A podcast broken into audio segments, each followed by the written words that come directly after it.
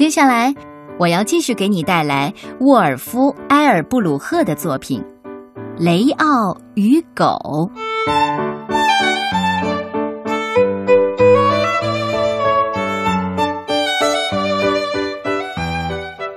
我们这个故事的主人公叫雷奥。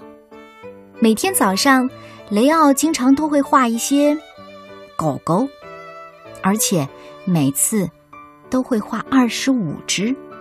雷奥很爱狗，他了解狗的一切的事情，认得所有的品种，知道哪种狗的耳朵是尖的，哪种狗的耳朵是耷拉着的。就像雷奥说的那样，这只。不是达尔马提亚斑点狗，那这只就一定不是。雷奥当然也知道，所有的狗都有尖利的牙齿，这的确是个麻烦的事儿。每天早上，雷奥都会大声的汪汪汪的叫着，把爸爸妈妈叫醒。每当这时候，爸爸总是一边嘟囔着，一边揉着惺忪的眼睛，啊。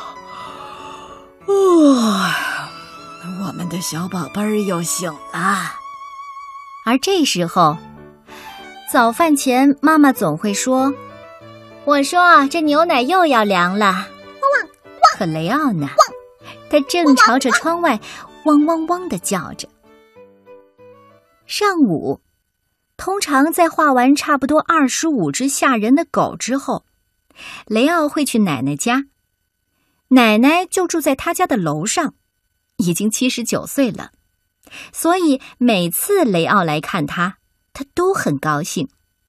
不过有时候，就比如当雷奥让他呲起假牙，呼噜呼噜的叫唤的时候，奶奶真的希望自己能有一个普通的孙子，好让他可以跟自己一起打打羽毛球，而不是总要在地上爬着。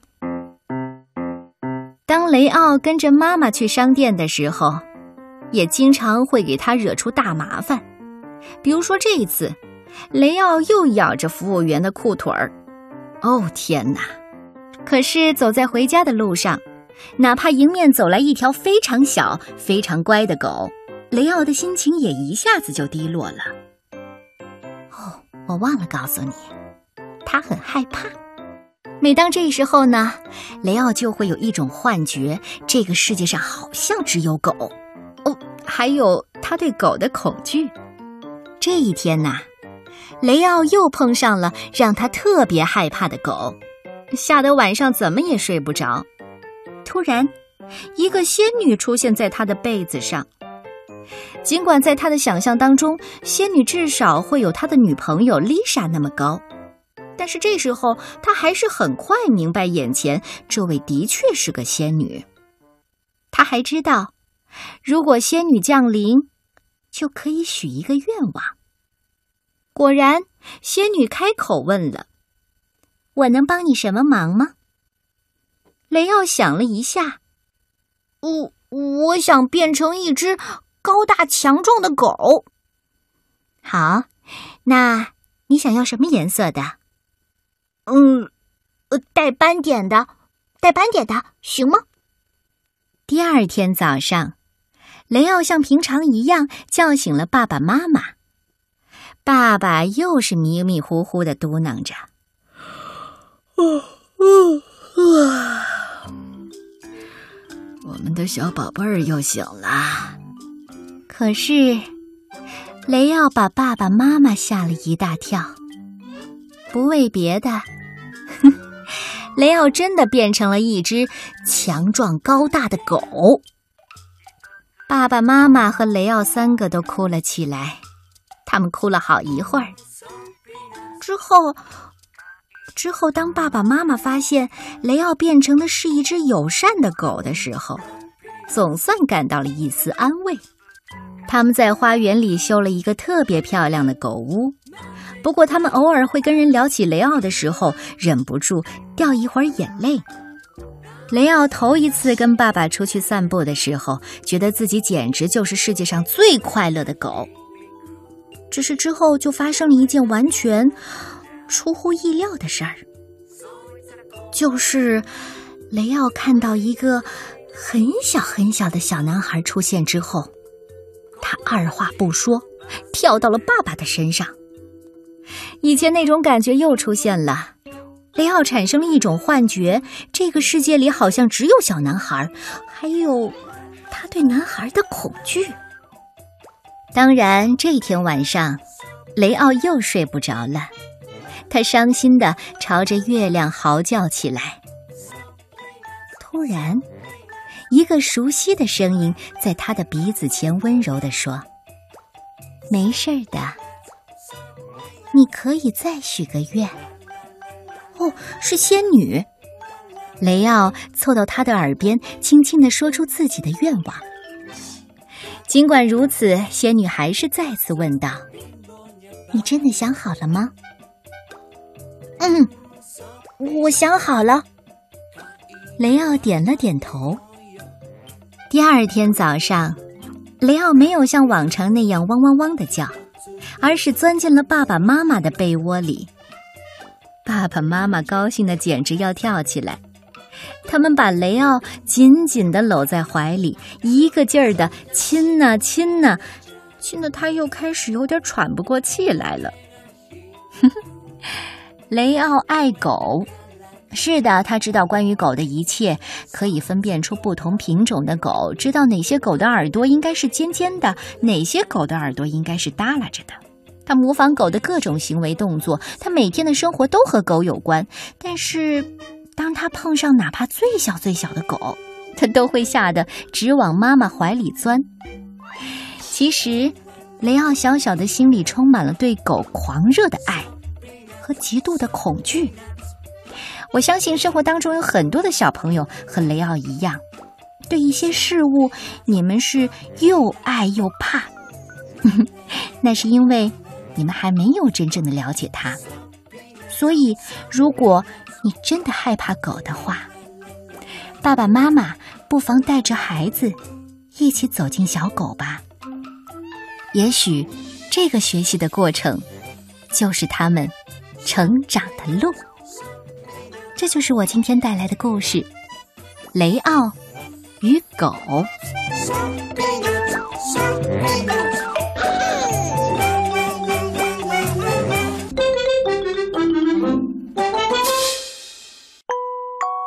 睡前故事，我们晚一点说晚安。睡前故事，我们晚一点说晚安。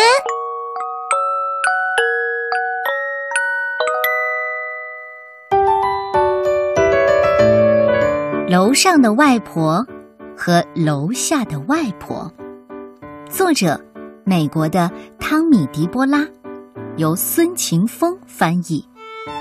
启发绘本馆向我们推荐。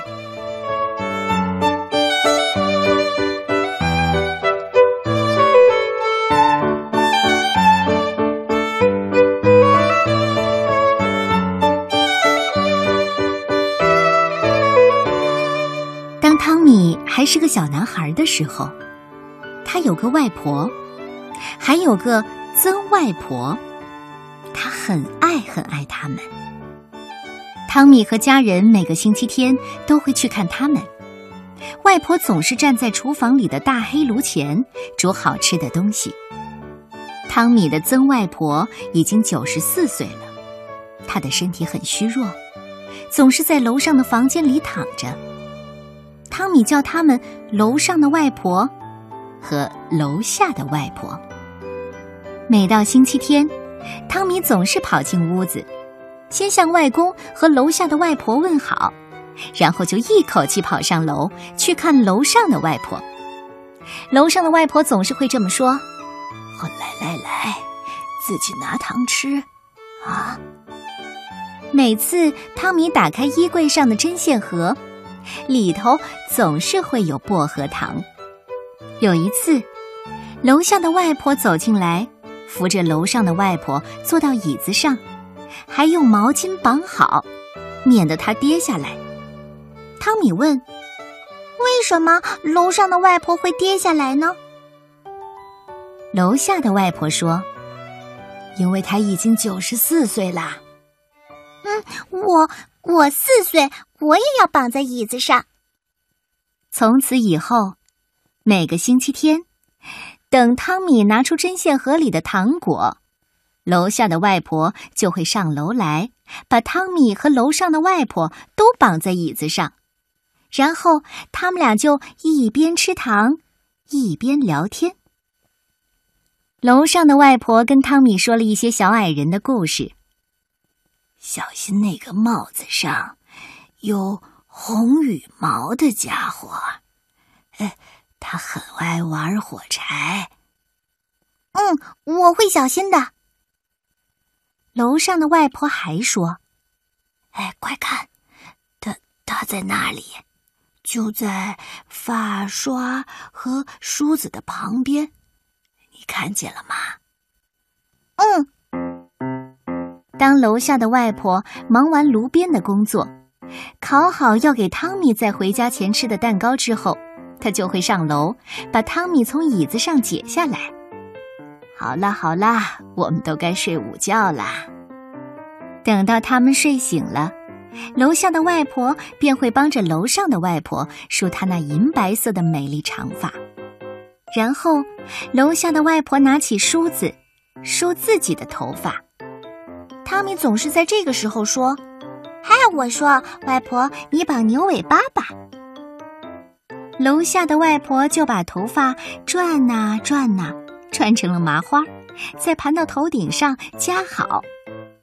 有一次，汤米的哥哥跑到楼上来，刚好看见楼上的外婆躺在床上，头发披散在肩上，他立刻跑开了。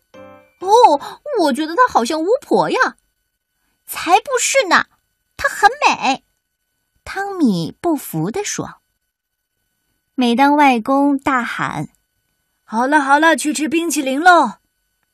汤米和哥哥就跟着外公去冰淇淋店。有时候，爸爸和舅舅也会一起去。他们回来的时候，常常正好是楼上外婆的点心时间。于是，汤米端着托盘，把牛奶和饼干送到楼上。有一次，爸爸帮全家人拍家庭录像，拍到楼上的外婆和楼下的外婆时，汤米就站到他们俩的中间。有一天早上，汤米刚睡醒，妈妈就走进来告诉他：“楼上的外婆昨天晚上去世了。”什么是去世啊？就是他再也不能和我们在一起了。虽然那天并不是星期天，他们也去了外公外婆家。汤米还没有向大家问好，就急忙的三步并作两步跑上楼，跑进楼上外婆的房间。可床上是空空的。汤米哭了起来。楼上的外婆永远都不会回来了吗？妈妈温柔的说：“不会了。不过每当你想起他的时候呢，他就会回到你的记忆当中。”从那天起，汤米就只叫楼下的外婆“外婆”了。几天以后，有一个晚上，汤米醒来。看着窗外的星星，忽然有一颗星星从空中滑落，他跳下床，跑到爸爸妈妈的房间。妈妈，妈妈，我刚才看到一颗星星掉下来，真的。妈妈说：“那也许是楼上外婆给你的亲吻呢。”很多年过去了，汤米长大了，楼下的外婆也老了。总是躺在床上，就像以前楼上的外婆那样。再后来，她也去世了。有一天晚上，汤米从卧室窗口望出去，正好看见一颗星星快速的从天空滑落。汤米的心里这么想：你们俩现在都是楼上的外婆了，你们好吗？我想念你们。楼上的外婆和楼下的外婆，这是汤米·迪波拉自己身上一个真实的故事。他是这样说的：“上天赋予我最好的礼物，就是让我有机会认识奶奶、外公、外婆和曾外婆。我拥有一半的爱尔兰的血统，一半意大利的血统。小的时候，爱尔兰籍的亲戚就住在我家的附近，我们每个星期都见面。这个故事说的就是他们。”我和楼上的外婆共度了许多快乐的时光，我们俩都被绑在相邻的椅子上，一起吃着薄荷糖，还有各式各样的糖果。那一年，我四岁，而他是我最要好的朋友。